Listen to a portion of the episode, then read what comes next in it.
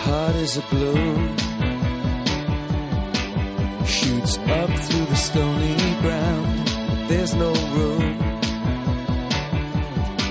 No space to rent in this town. You're out of luck.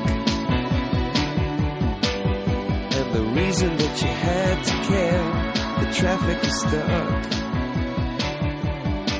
And you're not moving Comienza en Radio María Sexto Continente, con el obispo de San Sebastián, Monseñor José Ignacio Munilla.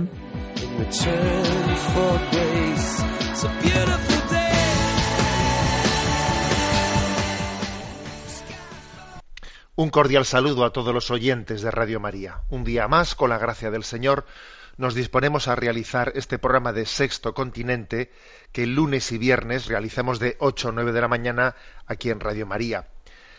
Ayer, que era el domingo segundo del tiempo ordinario, la Iglesia celebraba la Jornada Mundial del Migrante y Refugiado y el Santo Padre, pues en Roma celebraba el Jubileo del Migrante. Allí se, se juntaron unos 6.000 pues, migrantes de muchos lugares del mundo. Supongo que la mayoría de ellos ya serían residentes en Roma. Y el Papa renovó la esperanza y la alegría de vivir. Lo dijo a todos los refugiados e inmigrantes de todos los lugares del mundo. Les dijo que su presencia en esa plaza es signo de la esperanza en Dios y les pidió, como es habitual en el Santo Padre, que no se dejen robar la esperanza y la alegría de vivir, dijo él, que brota de la experiencia de la divina misericordia. Esa invocación del Papa mm, de la divina misericordia referida a los, eh, a los refugiados y migrantes creo que es sin- significativa. Dios tiene misericordia de todos nosotros y esa divina misericordia se prodiga especialmente en quienes viven en su vida situaciones de desplazamiento, de sentirse solos, indefensos, de, de, ser despojados ¿eh? de las seguridades humanas para marchar a donde no saben y la divina misericordia les eh, quiere asistir especialmente a través de tantas cosas, pero también a través de las personas que los reciben y los ayudan. Ayer el grupo de evangelización y misión tenía por, por la noche en las redes sociales, en, en Twitter especialmente, pues una quedada o como se llame esto, ¿no? Pues una pues un hacer presente esta jornada de, los, de, de la- de las migraciones y se consiguió pues que fuese trending topic esa, ese hashtag de los refugiados eh, en un momento pues mm, que era tan eh, tan clave eh, para la vida de, mm, de la Iglesia en una jornada mundial del migrante y refugiado. Felicidades también a nuestros hermanos de misión por haber sido capaces de realizar ese gesto ayer de presencia en las redes de esta jornada mundial del migrante y refugiado. Bueno, pues esta es la entradilla en este día del sexto continente. Y decir pues que este programa lo realizamos a través de la cuenta de Twitter arroba obispo Munilla, a través del muro de Facebook que lleva el nombre personal de José Ignacio Munilla, y que es un programa, bueno, que la verdad es que ya observáis que me tomo bastantes libertades, ¿no? Bastantes libertades de comentar una cosa u otra. En esta casa de Radio María, pues a uno le dan mucha libertad y se agradece porque también eso pues permite compartir la vida ¿eh? según va- vaya surgiendo y a la hora de compartiros la vida pues me como esta semana anterior hemos estado haciendo ejercicios espirituales los obispos de la conferencia episcopal española allí nos juntamos unos 50 obispos han sido días de gracia pues quisiera aprovechar el programa de hoy para compartir con vosotros ¿no? pues algunas intuiciones de estos ejercicios espirituales eh, ¿Con qué objetivo lo hago? Pues lo hago con el objetivo de, de suscitar hambre, suscitar hambre de hacer ejercicios espirituales. Yo sé que algunos de los que me oyen pues tienen esta experiencia, la tienen asumida en su vida, otros muchos pues no han hecho nunca ejercicios espirituales y, y dicen pues ya me gustaría. Sé que en Radio María también para los que no pueden tener la posibilidad de, de pues de marchar a una casa de ejercicios, en Radio María también se suelen, especialmente en, Cuaresma, ¿no? en distintos horarios se suelen ofrecer posibilidad de hacer radiofónicamente ejercicios espirituales. Bueno, de una manera o de otra, yo quisiera con el programa de hoy suscitar hambre, ¿eh? suscitar deseo de poder tener un encuentro con el Señor a través de, de este método que nuestro patrono San Ignacio de Loyola pues puso en marcha hace, hace cinco siglos, ¿no? Y por el que tantísimas personas han tenido encuentros con el Señor. Encuentros mm, pues, potentes que han, que han eh, cambiado sus vidas. Bueno, yo voy a compartir con vosotros algunas de las intuiciones que, el Señor mm, sembró en el corazón de quien nos habla. Y con esto no quiero decir que yo vaya a hacer un resumen, ¿eh? no, no voy a hacer un resumen. Es más, casi voy a hacer, bueno, voy a abrir un poco el corazón de qué cosas son las que el Señor especialmente tocó en el corazón de quien nos habla. ¿eh? Pequeñas intuiciones, consolaciones interiores en las que, en las que uno ha visto pues que, que el Señor ha querido, ¿eh? ha querido dejar su huella a través de los ejercicios. Bueno, fueron principalmente diez meditaciones las que se nos dirigieron, siguiendo un poco el esquema, el esquema ignaciano, y yo mm, de ellas, pues, eh, y además también ya los que seguís por Twitter y Facebook, pues la, la, presencia de un servidor y a través de este programa, ya habéis visto que algo ya he empezado a compartir con vosotros ¿eh? de las cosas que, que allí se sembraron en los ejercicios. Bueno, sabéis que según San Ignacio, la primera meditación se llama de principio y fundamento, ¿no? Y yo me ha parecido, ¿no? Mm, o sea, lo que, lo que he querido compartir con vosotros en las redes con respecto a esta meditación es lo segundo, ¿no?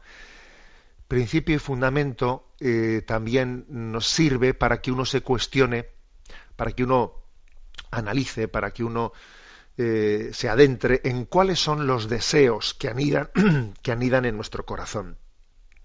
¿Qué buscas? ¿Qué buscas? ¿Qué es lo que deseas? ¿Eh?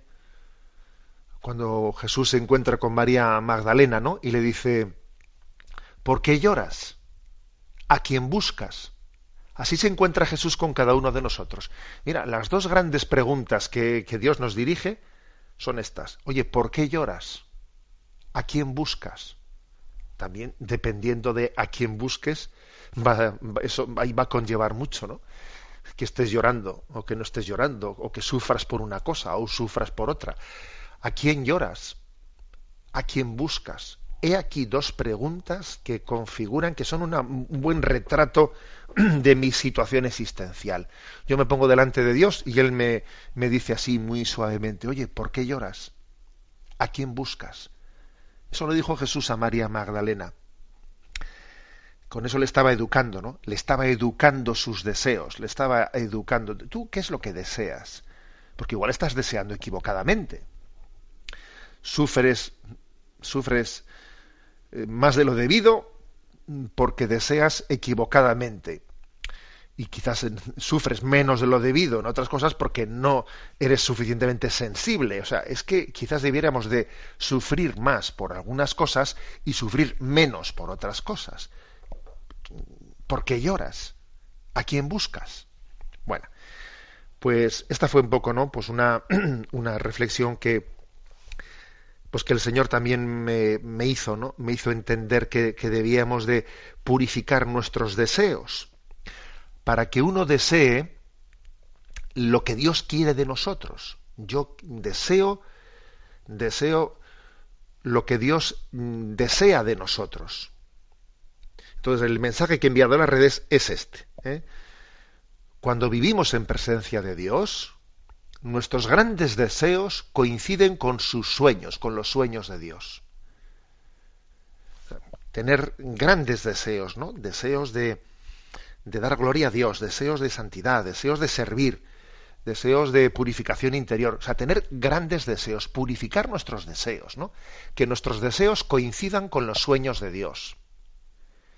Si nuestros deseos coinciden con los sueños de Dios, en ese momento tú eres plenamente feliz. Ahora, el asunto está en que sea verdaderamente un deseo tuyo, que no sea que tengo que decirlo porque me han dicho que tengo que desear esto, no. No, no, que, nazca de ti ese deseo, ¿no? Si tus deseos llegan a estar purificados de manera que tus deseos coinciden con los sueños de Dios, entonces tú vives en presencia de Dios, entonces tú eres feliz volvemos a la pregunta, ¿no? Mujer, ¿por qué lloras? ¿A quién buscas? Por lo tanto, ¿no? es una llamada a, a, examinar nuestros deseos ¿eh? y que nuestros deseos sean conforme al querer de Dios, ¿no? Bueno, esa es la primera reflexión, está enviada a las redes, pues eso, el sábado, el sábado al salir de, ¿eh? no, ayer mismo, ayer mismo está enviado pues, a las redes. Cuando vivimos en la presencia de Dios, nuestros grandes deseos coinciden con sus sueños, con los sueños de Dios. Continúan los ejercicios espirituales adelante, ¿eh? porque ahí sí es el decurso de los ejercicios, y entonces eh, se entra en la meditación eh, del pecado. Después del principio fundamento, San Ignacio de Loyola pues analiza cuál es el estado interior del hombre y, cómo ha existido un drama, el drama del pecado que ha roto con el plan de Dios. ¿no? Bueno, pues lo que el Señor especialmente se emborró en el corazón de quien nos habla, ¿no?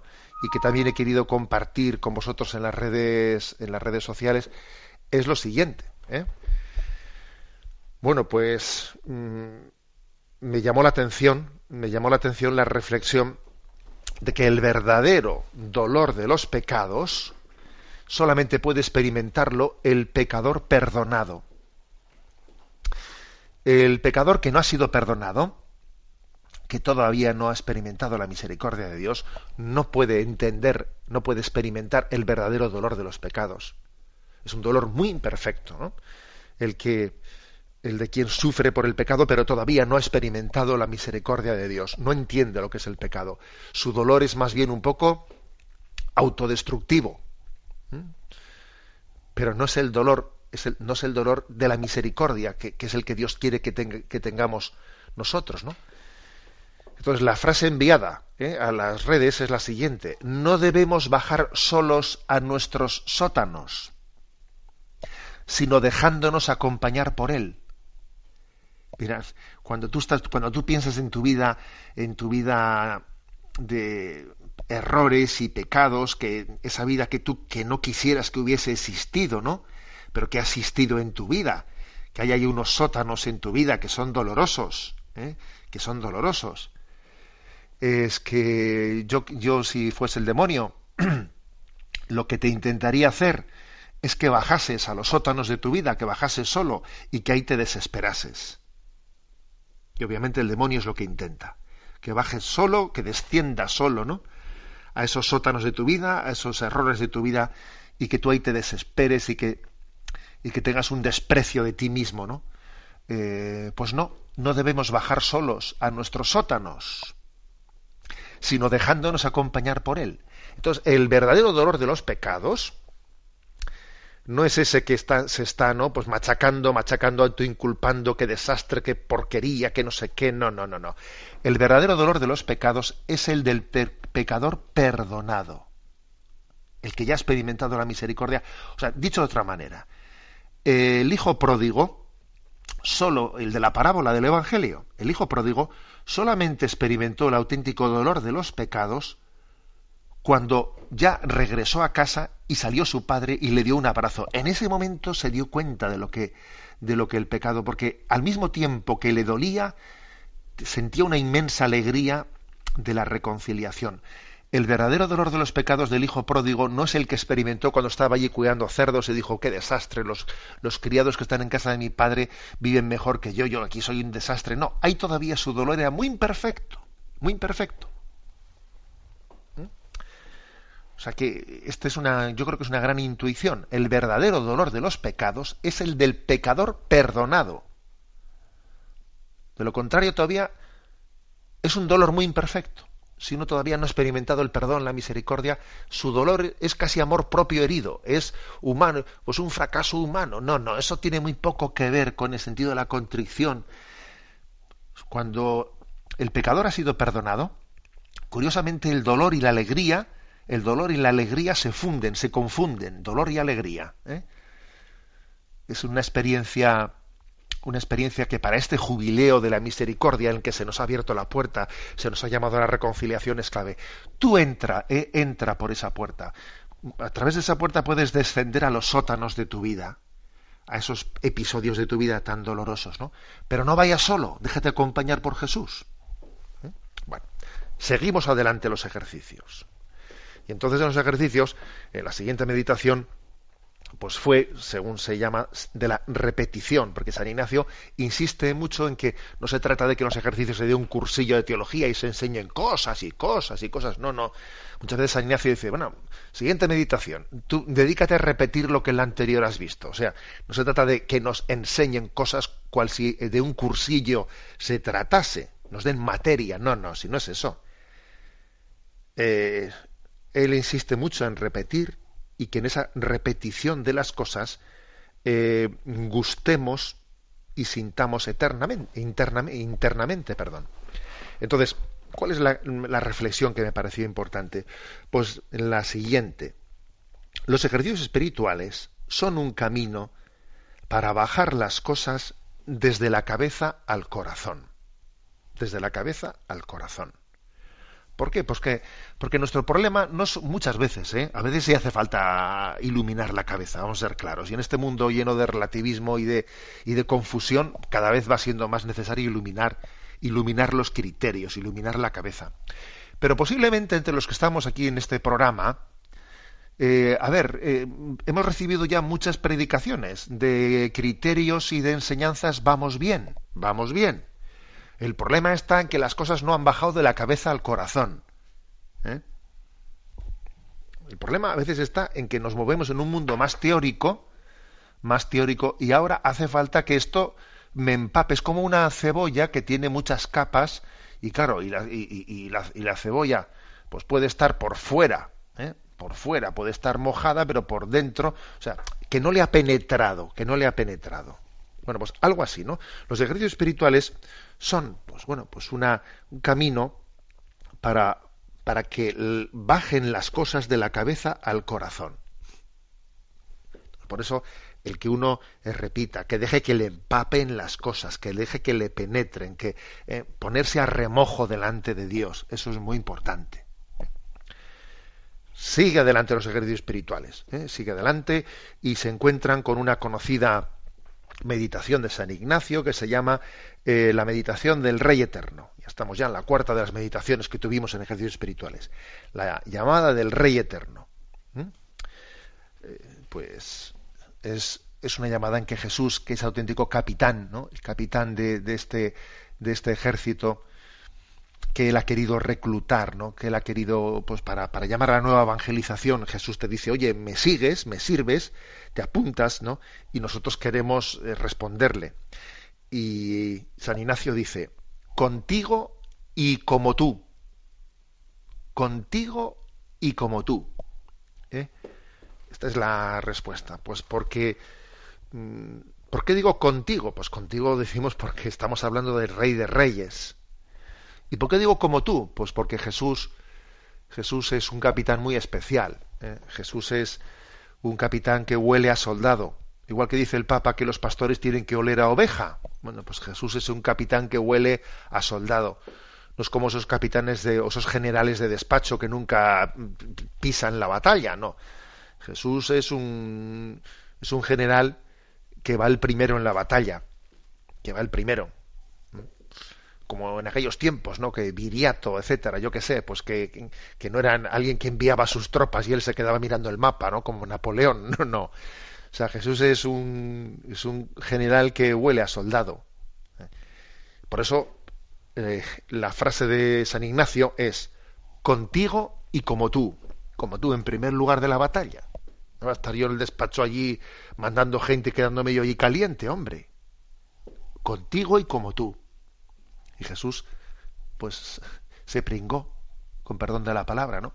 O sea, Jesús, a Jesús le salpicó, ¿no? Todo el polvo del camino y la sangre, ¿eh? contigo y como tú. Esta es la respuesta a la meditación del Rey Eterno.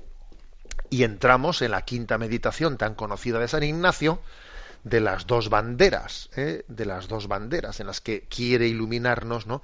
Quiere iluminarnos, pues sobre las dos maneras, ¿no? las dos maneras de, de conducirnos, los, los, dos criterios, ¿no? El de Cristo y el del mundo. Y entonces San Ignacio también quiere eh, especialmente desengañarnos de tantas eh, tentaciones mundanas. Entonces a mí la, la reflexión que más le, me tocó especialmente el corazón que comparto con vosotros y ya enviaremos a las redes es la siguiente, ¿no? Cuando no captas engaños en tu vida espiritual, es que estás engañado. ¿Mm? Cuando uno no es capaz de ir desenmascarando, mira, por aquí soy tentado, cuidado por aquí con la vanidad, cuidado por aquí tal. Cuando uno no capta engaños en la vida espiritual, es que está engañado. O sea, no te, no te equivoques. Porque, porque existen estrategias del enemigo, ¿no? Entonces, si uno no tiene capacidad de ir poco a poco detectando, mira, estás engañado. ¿Mm? Estás engañado. Tú inmune no eres. O sea, nadie somos inmunes. Cuando no captas engaños en la vida espiritual, es que estás engañado, ¿no? Porque estamos en batalla la batalla, pues lo lógico es que arrecien, ¿no? Las pruebas, y si las pruebas es que no las percibo, es que, es que me las estoy tragando sin darme cuenta. ¿eh? Bueno, pues como veis, estas, eh, he hecho así un pequeño mini resumen de las cinco primeras, ¿no? De las cinco primeras eh, meditaciones que iremos compartiendo en las redes sociales así una por una. Vamos a tener un primer momento, mm, hemos hablado de cómo el Santo Padre eh, invocó a la divina misericordia con motivo del jubileo de los migrantes que ayer se celebró en la plaza de San Pedro. ¿eh? Invocó la divina misericordia sobre, sobre ellos. Vamos a escuchar este canto. Mírame, Señor, canto a la divina misericordia.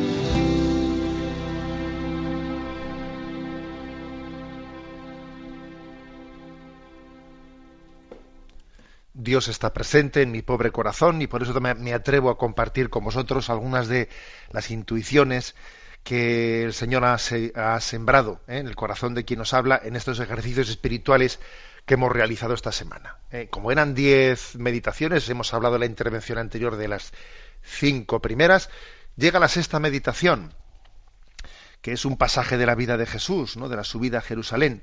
Y entonces al ejercitante se le recuerda especialmente que para superar los engaños, ¿no? los engaños, el método no son tanto las, elucubraciones, ¿no? muchos consejos de sabiduría, sino que el método de los ejercicios espirituales es contemplar la vida de Jesucristo, no como meros espectadores, sino pidiendo un conocimiento interno de la vida de Cristo. O sea, la forma que tienen los ejercicios espirituales de predicarnos es mira a Cristo y al mirar su vida vas a extraer de ahí muchas enseñanzas, porque Cristo te anuncia en su testimonio, te anuncia y te denuncia. Porque sí, la vida de Jesús es un anuncio que al mismo tiempo o implícitamente denuncia muchas cosas en ti que, que piden conversión. O sea, el método ignaciano no es mucha charla, sino que mm, viendo, o sea, viendo a Jesús, contemplando a Jesús, uno entiende que, como Zaqueo, ¿no? Que cuando Jesús entró en su casa entendió que, tenía que cambiar. Si Jesús no se lo había dicho ya, pero es que él lo entendió. ¿Mm? Bueno, pues esa fue la sexta meditación. Séptima, entramos en la última cena, Gesemaní. El amor nos redime, ¿eh? el amor nos redime y esta es una convicción clave porque sí, es cierto, ¿no? Que hablamos de que el sufrimiento es el sufrimiento de Cristo es salvador, su sangre es redentora. Pero en realidad lo que nos redime no es el sufrimiento, sino el amor con que Cristo abraza el sufrimiento. ¿Mm? Es como cuando alguien dice, ¿me das un vaso de agua? no se refiere, eh, no se refiere al vaso, se refiere al agua que tiene el vaso. Pero tú dices, dame un vaso de, agua, dame un vaso de agua. Hombre, pasa que el agua viene en el vaso, pero yo lo que estoy, lo que estoy queriendo es el agua, no el vaso. ¿eh? Algo así pasa con el sufrimiento. Eh, lo importante es no tanto el sufrimiento en sí mismo, sino el amor con el que ha sido abrazado. Eso es lo que entendemos, ¿no? Lo que entendemos de, de la última cena y de Gesemaní y de la pasión. Seguimos la siguiente meditación, la octava, y llegamos a los pasajes de la pasión. Y a mí os voy a decir que una cosa que el Señor ha sembrado en el corazón os parecerá una tontería, ¿no? Pero me quedé en aquella meditación, me quedé pensando, fíjate, Jesús eh, rodeado de el diálogo que tuvo con el buen ladrón, ¿no? Y al otro, al otro ladrón que estaba allí venga que soltarle improperios, ¿no? Que le estaba insultando a Jesús, ¿no? y que hizo que el otro ladrón le contestase y le dijo, oye, tú no temes ni a Dios ni en el mismo momento el suplicio, ¿no? O sea, el buen ladrón no fue capaz de callarse y tuvo que decirle algo, ¿no? Oye, Jesús, que le estaba insultando, no le dijo nada, no entró al trapo, no le contestó. El otro le insultaba y Jesús callaba. Yo me imagino que aunque dijo, no, no es momento a este para decirle nada, porque está, está el pobre rabioso, y si le digo algo no lo voy a hacer bien, o sea, se va a rebotar más todavía. Jesús no le contestó, pero seguro que, que habló al padre de él. Al padre le diría, padre, mírale, mírale con ojos de, de misericordia, ¿no? A mí me llama la atención el silencio de Jesús al ladrón que le está insultando, ¿no? Es decir, el estilo de Jesús no es destrozar el mal, sino vencer el mal a fuerza de bien. Eso se ve en toda la pasión. ¿eh? En toda la pasión esto se ve muy claro. El estilo de Jesús no es destrozar el mal, sino vencer el mal a fuerza de bien. Se ve claramente porque, porque Jesús no responde al mal con el mal. ¿eh? Hasta el punto de que pues, su, su renuncia a la defensa cuestiona, deja perpleja a mucha gente. Sigue adelante la, la meditación, entramos en la resurrección y en los encuentros de Cristo resucitado. Bueno, pues a mí especialmente el Señor me tocó el corazón en el pasaje del encuentro de Jesús en el Tiberíades, Juan 21, cuando a Pedro le hace esa triple pregunta, ¿me amas, Pedro? Además es curioso, ¿no? Porque llega ese momento en los ejercicios y te das cuenta de que Jesús a Pedro le vuelve a llamar con su nombre original, ¿eh? Simón, le había dicho tú, Simón, a partir de ahora eres Pedro. Pero ahora, llegado a este momento, llegado el momento de hacerle la pregunta por el amor, vuelve a llamarle como se llamaba, pues desnudo, ¿no? Desnudo de, de la elección que le había hecho. ¿no? O sea, tú eres Simón, hijo de Juan. Simón, hijo de Juan. Y ahí es como si Jesús te dijese, oye, José Ignacio, hijo de Esteban y de Ignacia. José Ignacio, ¿tú me amas? Esa pregunta nos la hace Jesús a todos los ejercitantes, ¿no? Y te das cuenta de que la pregunta más importante que Dios nos puede hacer no es la de si estás dispuesto a seguirle, sino de si le amas. Porque esta pregunta es más fundante, es más, es más determinante. Porque para poder querer seguirle hay que, hay que amar. Que ese fue el, el eh, la equivocación de Pedro, haber primero respondido la pregunta de, de, yo quiero seguirte sin haber hecho primero la pregunta, ¿tú me amas? Pero Pedro, a ver, ¿tú me amas? Es más importante la pregunta de si me amas que si, si estás dispuesto a seguirme. Para poder querer hay que amar. Si no amas, no puedes querer querer. ¿eh? No puedes querer servir, no puedes querer entregarte. Bueno, es un momento clave ¿no? en el encuentro de ejercicios. Pero como veis, estoy seguro que yo estoy compartiendo esto con vosotros y si otro hermano obispo que estuvo allí os compartiese las cosas que el Señor sembró en su corazón, pues seguro que serían muy distintas a estas, porque el Señor tiene la capacidad en ejercicios de hablarle a cada uno desde determinadas intuiciones. Y llega la meditación final, que es contemplación para alcanzar amor. Contemplación para alcanzar amor en la que se subraya que todo es gracia, todo es gracia, todo es don, uno, uno contempla la vida, la vida como un gran regalo de Dios, ¿eh? como un gran regalo, y, y, se maravilla ante la gratuidad, ¿no? La gratuidad. Yo estoy rodeado de los regalos de Dios, igual no me he enterado, ¿no? Bueno, ¿qué es lo que a mí me llamó especialmente la atención en esta última meditación? Bueno, pues nos compartió, el director de los ejercicios nos compartió que San Ignacio, él que, sabéis que él nació, de él nació esa famosa oración, ¿no? Tomad, Señor, y recibid mi voluntad, ¿no? Mi memoria, mi, o sea, recibid toda mi voluntad, toda mi vida, mi memoria, mi entendimiento, etcétera, etcétera, ¿no?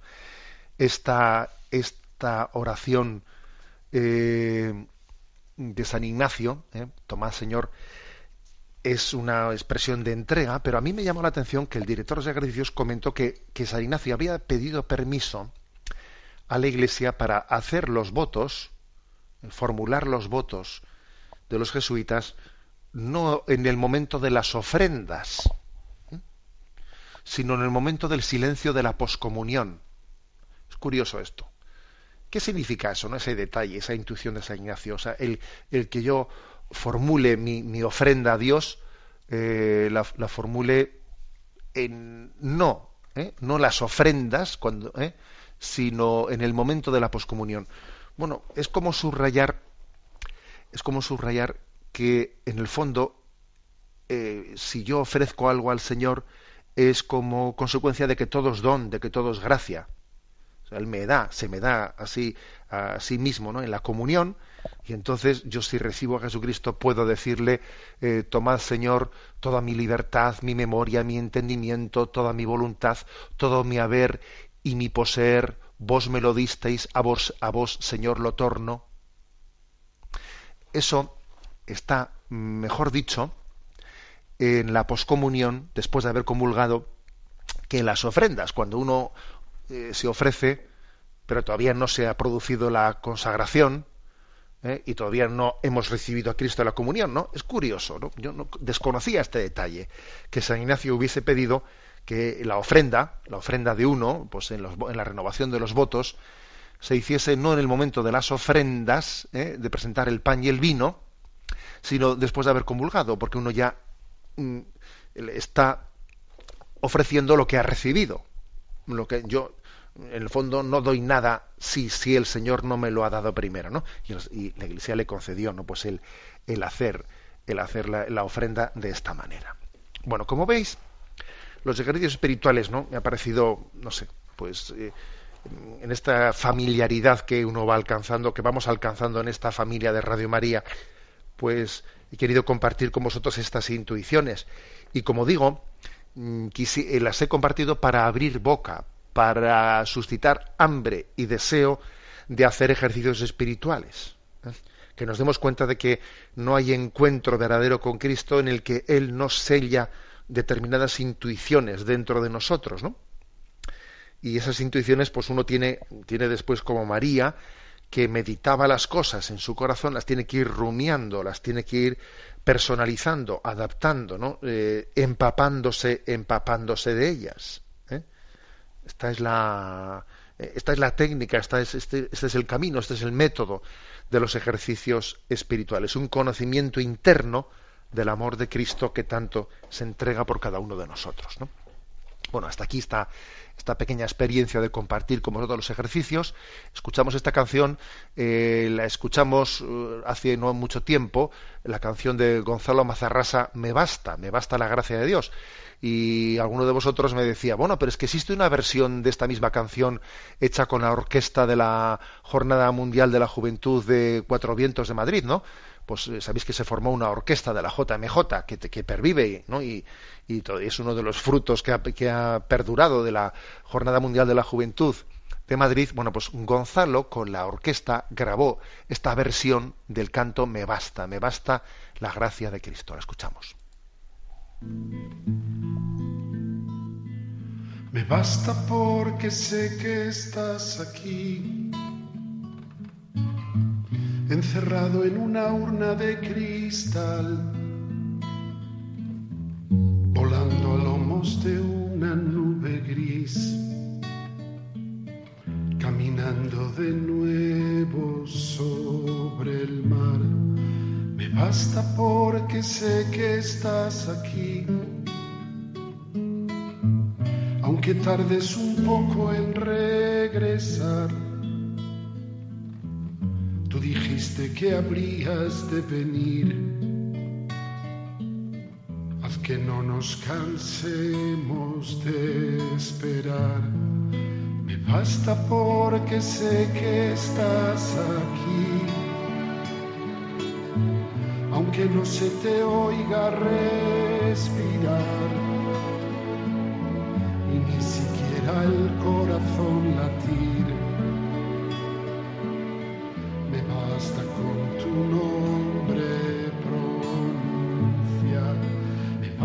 porque sé que estás aquí,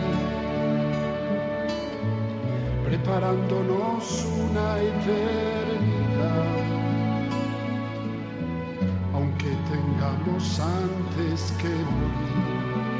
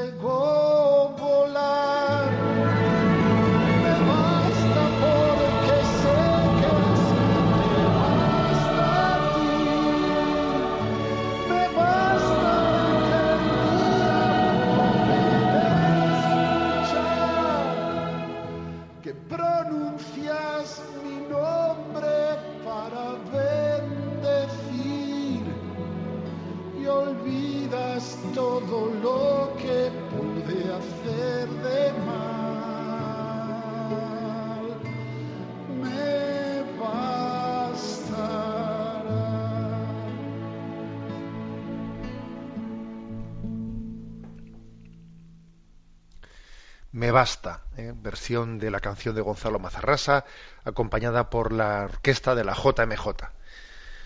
Bueno, pues es una, pues es una, gozada poder compartir lo que el Señor ha sembrado en nosotros con los ejercicios, ¿no? Y al final, en todo amar y servir es la conclusión de San Ignacio.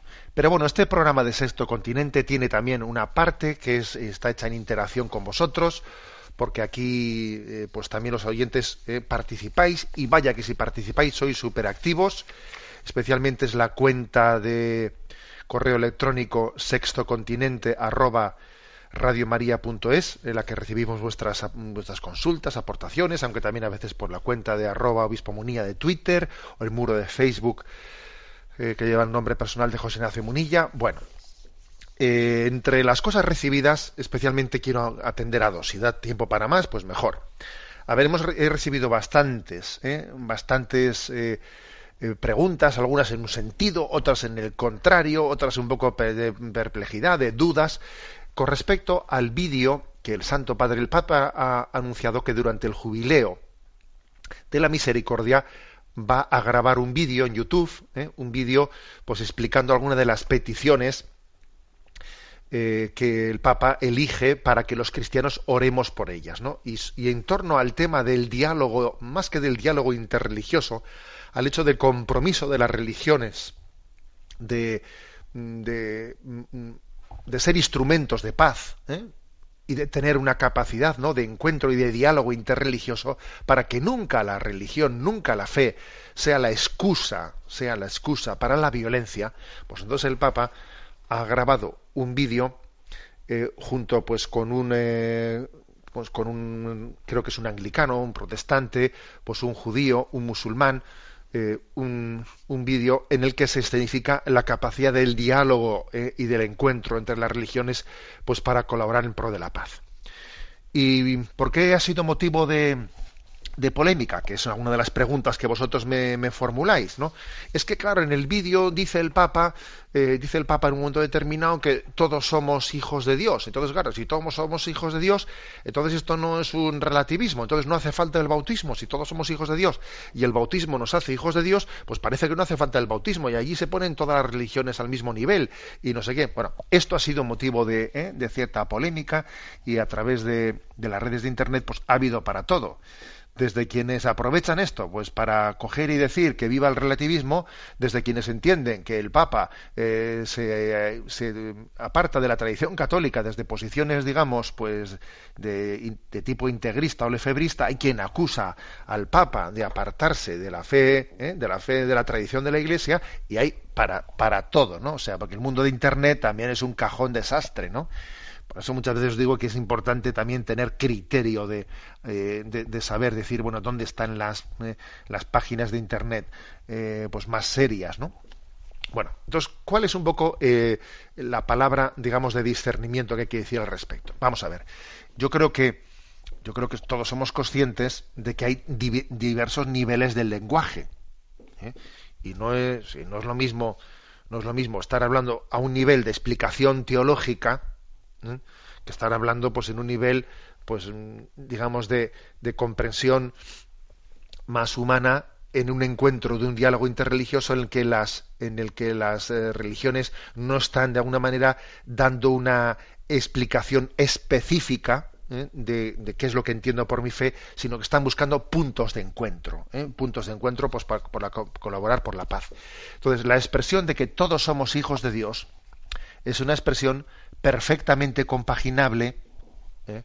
con la afirmación a otro nivel distinto que nos hacemos hijos de Dios por el bautismo.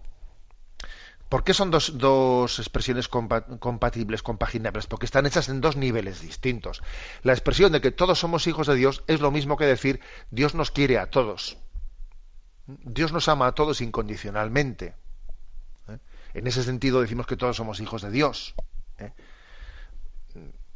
Ahora, eh, ese, es un, eso es un nivel de afirmación afirmación que no es incompatible con el hecho de que existe una filiación divina que es la que tiene Jesucristo, Jesús es el Hijo único del Padre, es el Hijo único del Padre, que quiere compartir su filiación divina con nosotros eh, mm, a través de un ofrecimiento personal que nosotros sacramentalmente tenemos que acoger.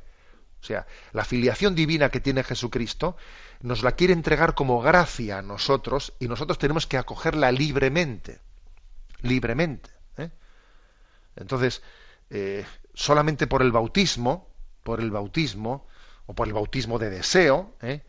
Eh, existe esa puerta de acceso a la filiación divina en el sentido estricto de la palabra, que supone que sea acogida libremente por nosotros, ¿no? Cuando un niño, cuando un niño que no es consciente recibe el bautismo, lo hace en virtud también de, de esa autoridad que el Señor ha puesto en, sus padres, que tienen como una, eh, una, potestad sobre él, pero bajo la condición también de que, eh, después sea educado de manera que pueda acogerla libremente. ¿eh? por lo tanto, son dos niveles distintos. El nivel de decir que todos somos hijos de Dios, a ver, es un nivel, digamos, no estricto, un nivel amplio, que casi es decir, Dios nos quiere a todos, ¿vale? Eso es un nivel. Pero compartir la filiación divina de Jesucristo, en el sentido estricto de la palabra, pues el camino para realizarlo es el camino del sacramento del bautismo, que nos hace hijos en el Hijo, y que supone que yo libre y voluntariamente me abro a acoger la, la gracia de Dios. ¿Mm? El diálogo interreligioso no tiene nada que ver con el relativismo el diálogo interreligioso no tiene nada que ver con la equiparación entre, eh, o la puesta al mismo nivel, ¿no? De todas las religiones. No, no. Sencillamente quiere decir que tenemos la capacidad de colaborar, y en este momento es muy importante, cuando eh, determinados fundamentalismos hacen de la religión pues un instrumento para la división y la violencia, pues es muy importante que subrayemos eh, la capacidad de, de, diálogo y de encuentro que tenemos desde la fe, desde la fe cristiana. Bueno, pues este es un poquito el comentario, ¿eh? el comentario que hay que hacer, que yo creo que es que mm, las cosas hay que contextualizarlas, hay que contextualizarlas. ¿eh? Pues por ejemplo, un servidor estuvo hace mucho tiempo, pues en un encuentro, en un encuentro pues con los, eh, con nuestros hermanos musulmanes, ¿no? Por ejemplo, yo ahora acabo de decir ahora mismo hermanos musulmanes. La palabra hermanos, pues está utilizada en un sentido más amplio del término estrictamente hermano en Cristo, porque eso, pues, la palabra hermano estrictamente, pues se aplica a quien ha sido bautizado contigo, pero existe un término más amplio del concepto hermano, como también a mí se llama padre, padre, ya sabemos que, es un sentido más, más amplio espiritual, ¿no? Bueno, esto hay que entender. Las cosas hay que contextualizarlas. Estaba diciendo que cuando tuvimos un encuentro con los hermanos musulmanes, la palabra eh, eh, en ese momento tú te expresas, no, no pretendiendo en ese momento de encuentro mm, explicar todo el contenido del cristianismo, sino que buscar uno, algunos puntos comunes de encuentro con ellos. ¿eh? Las cosas hay que contextualizarlas. ¿no? Ese ha sido uno de los temas más preguntados por los oyentes durante esta, durante a lo largo de esta semana, con todos los correos electrónicos aquí recibidos.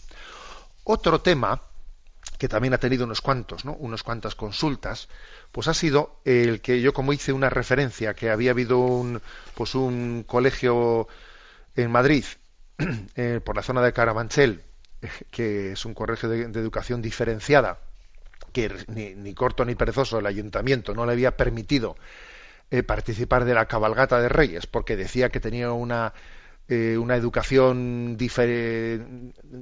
que estaba de alguna manera discriminando porque no tenía juntos a chicos y chicas, tenía una educación diferenciada y claro, pues hice una crítica, una crítica de tamaña barbaridad, ¿no? Por parte de, del ayuntamiento, ¿no?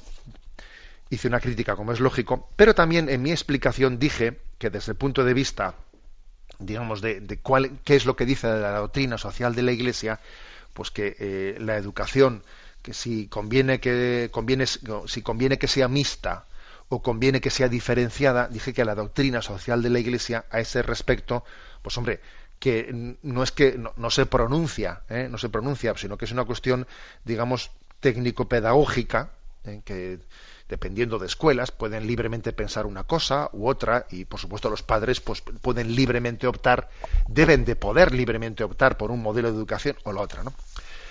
Y como tenemos aquí pues unos oyentes que son súper activos, aquí me escribe una joven, ¿eh? una joven natural de Cuenca que es graduada en magisterio, que nos dice, se llama Damaris, nos dice que, escucha Sexto Continente junto con su compañera de piso, y que según hacen las tareas de casa, suelen también escuchar los programas de, catecismo, etcétera. La verdad es que tenemos unos oyentes impresionantes, ¿no? Imagínate en ese piso de estudiantes ahí escuchando, ¿no? Bueno, pues muy bien, es un lujo tener estos oyentes. Y a raíz de esa explicación, fíjate tú, me cuenta ya una cosa que yo no sabía. ¿eh? Dice que, a ver, pues que, que ya también en el movimiento en el que se ha educado, se les explicó cómo eh, en la eh, en, la, tradición del magisterio de la Iglesia, en la encíclica Divini Ilius Magistri del Papa Pío XI, se refería a la educación de la juventud y en el punto 52 eh, habla explícitamente contra la coeducación, eh, dice el punto 52.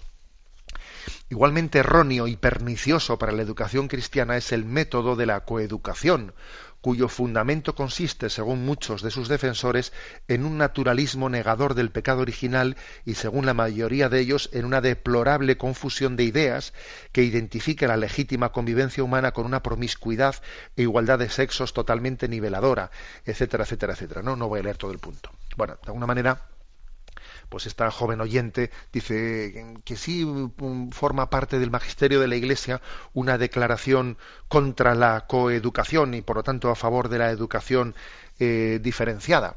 Vamos a ver. Eh, hay un hay un contexto también de las cosas, ¿no? Eh, es muy importante es muy importante el contexto, el contexto. Es verdad que pues que existe no pues esta encíclica Divini Lios, pues estamos hablando de los, de los principios del siglo XX, porque Pío XI fue papa entre 1922 y 1939, pero eso tiene un contexto, ¿eh? tiene un contexto en el que en aquel momento quienes estaban promoviendo, ¿eh? estaban promoviendo la coeducación, lo estaban haciendo desde, pues desde unos presupuestos no cristianos. Pongo un ejemplo. Eh, uno puede encontrar declaraciones de la Iglesia contra eh, la incineración. La incineración.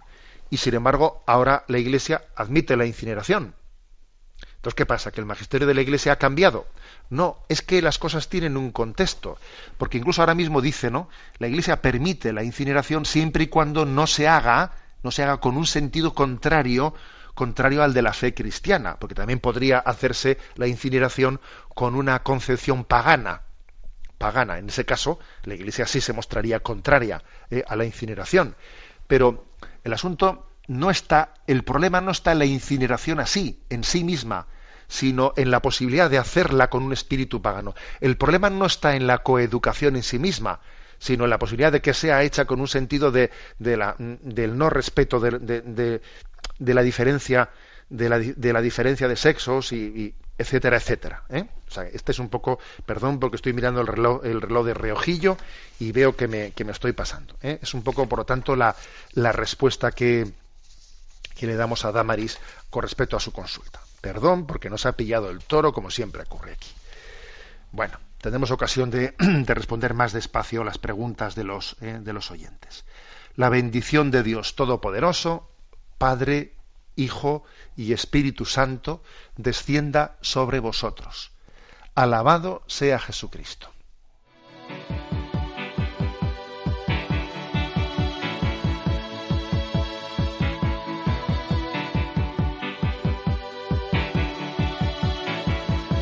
Heart is a blue shoots up through the stony ground. There's no room,